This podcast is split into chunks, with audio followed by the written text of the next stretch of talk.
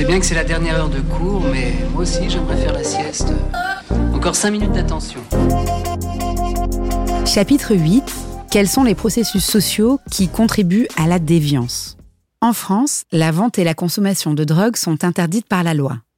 On parle alors de délinquance pour désigner cette forme de déviance, c'est-à-dire de transgression des normes qui entraînent des sanctions juridiques. Claire Duport est bien placée pour en parler. Elle est sociologue et elle nous raconte dans un premier temps comment des individus s'organisent pour mener une activité illégale de vente de drogue dans les quartiers de Marseille.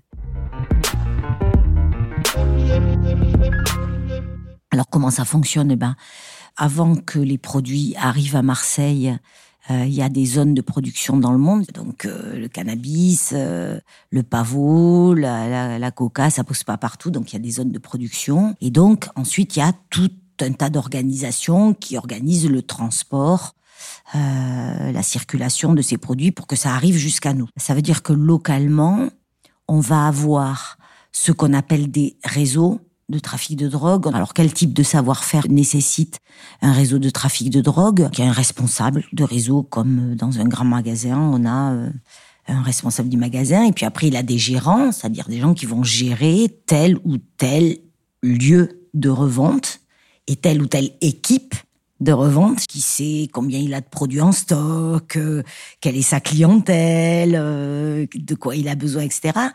Il y a quelqu'un, il faut des gens qui vont stocker, cacher les produits, l'argent.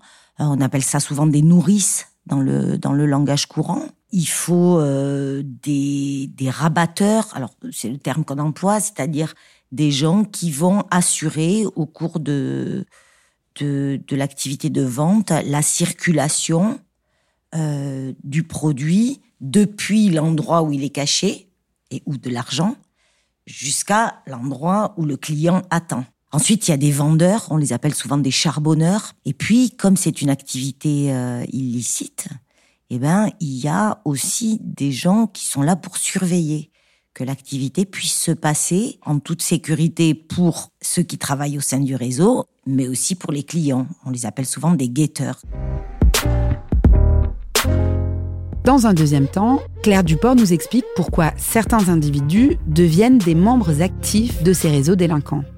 C'est difficile de dire de manière euh, absolue si vous êtes dans telle situation, vous risquez de devenir dealer ou inversement si vous êtes dans telle situation, vous inquiétez pas, ça vous arrivera jamais. Mais on peut identifier des conditions sociales euh, qui vont favoriser, voyez, ou impacter un parcours de vie. Ces conditions sociales d'abord euh, dans, euh, dans l'immense majorité des cas, c'est la pauvreté. C'est-à-dire, euh, c'est la pauvreté et des systèmes de discrimination ou de dévalorisation d'un groupe social, de sorte que il y a en France des personnes qui ont beaucoup moins de chances que d'autres de pouvoir euh, avoir un parcours scolaire de réussite, quand bien même il serait aussi intelligent hein, que qu'un autre, avoir beaucoup moins de chances d'avoir un parcours résidentiel ascendant, voyez, euh, et beaucoup moins de, de chances d'accéder à des emplois stables, bien payés, etc.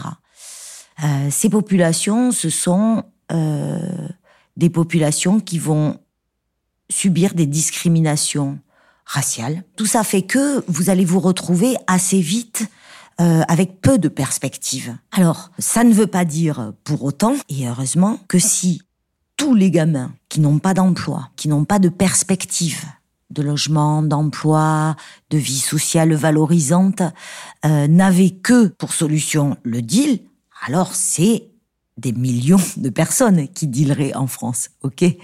Donc évidemment, il faut aussi d'autres choses. Ces autres choses, on va les trouver souvent dans le besoin, l'envie de reconnaissance et d'existence sociale, et qui vont la trouver dans la rue, qui vont trouver dans la rue euh, un groupe qui les reconnaît, qui leur donne une place, qui leur donne une existence, qui vont trouver dans la rue des codes, des repères qui sont intéressants aussi Hein, dans une cité, euh, euh, dans un quartier populaire, euh, connaître les codes de la rue, c'est être quelqu'un.